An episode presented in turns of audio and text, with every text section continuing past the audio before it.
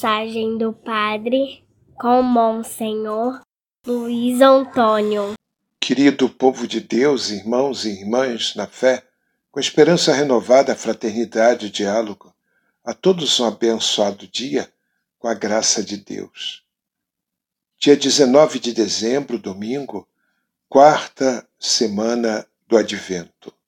Nesses últimos dias antes do Natal, a mensagem fundamental da Palavra de Deus gira em volta da definição da missão de Jesus.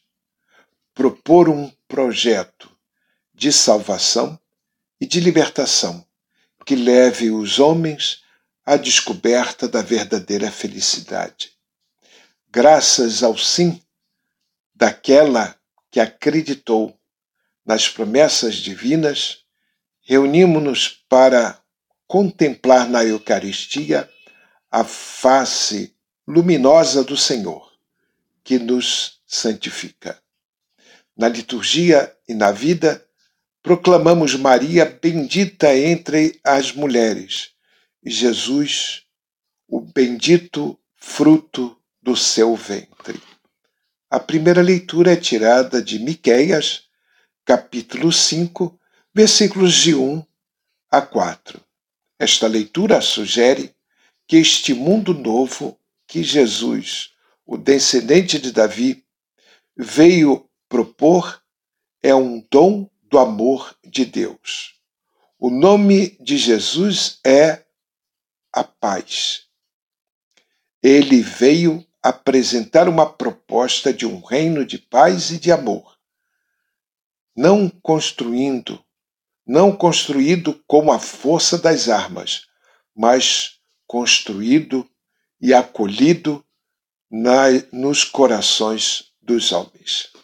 O salmo é o Salmo 79 ou 80, oração coletiva de súplica por ocasião da invasão inimiga. Israel e José representam o reino do norte do qual se menciona três tribos. Trata-se de uma súplica, talvez motivada pela invasão assíria que destruiu o reino de Israel em, mil, em 722 a.C.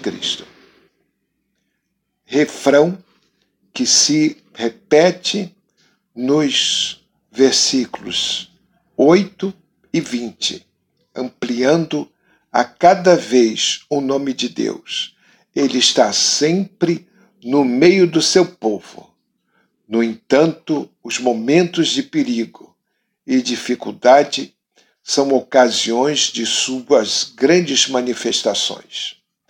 Javé dos exércitos é o título de Deus guerreiro que luta junto com seu povo a derrota frente ao inimigo é interpretada como um castigo divino. Iluminai a vossa face sobre nós, convertei-nos para que sejamos salvos. É o refrão do salmo de hoje.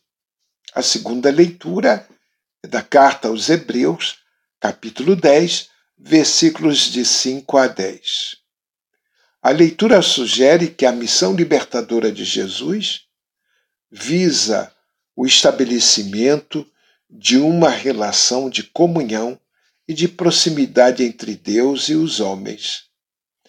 É necessário que os homens acolham esta proposta com disponibilidade e obediência. A imagem de Jesus Cristo num sim total ao projeto de Deus. O Evangelho é Lucas capítulo 1, versículos de 39 a 45. Proclamação do Evangelho de Jesus Cristo segundo São Lucas. Naqueles dias, Maria partiu para a região montanhosa, dirigindo-se apressadamente a uma cidade da Judéia entrou na casa de Zacarias e cumprimentou Isabel. Quando Isabel ouviu a saudação de Maria, a criança pulou no seu ventre. Isabel ficou cheia do Espírito Santo. Com um grande grito exclamou: Bendita és tu entre as mulheres, e bendito é o fruto do teu ventre. Como posso merecer que a mãe do meu Senhor me venha visitar?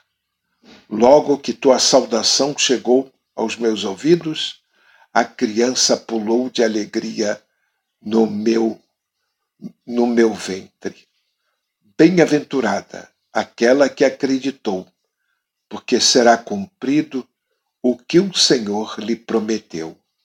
Palavra da salvação. Somente quem vive mergulhado na esfera amorosa de Deus sente-se impulsionado a servir generosamente seus semelhantes. O Evangelho sugere que esse projeto de Deus tem um rosto.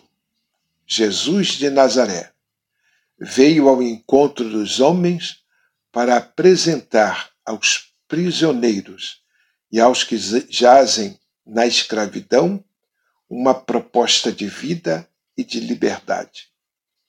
Ele propõe um mundo novo, onde os marginalizados e oprimidos têm lugar e onde os que sofrem encontram a dignidade e a felicidade. Este é um anúncio de alegria e de salvação, que faz jubilar todos os que reconhecem em Jesus a proposta libertadora de Deus. Essa proposta chega tantas vezes através dos limites e das fragilidades dos instrumentos humanos de Deus, mas é sempre uma proposta que tem o selo e a força de Deus. Assim seja Rezemos. Ó Jesus, bendito fruto do ventre de Maria, dai-nos coração hospitaleiro para te acolher e portas abertas para socorrer a quem necessita de ajuda. Concede-nos também a capacidade de sair do nosso acanhado mundo e ir ao encontro dos marginalizados, carentes de pão material e de pão espiritual. Paz e bem, não esqueçam, esse tempo é um tempo de ajudar profundamente os irmãos. Doem alimento, entregue alimento na igreja, que a igreja saberá para quem doar este alimento. Um domingo e uma semana abençoada para todos. Vamos continuar a novena de Natal e vamos fazer uma boa confissão em preparação para o Natal do Senhor.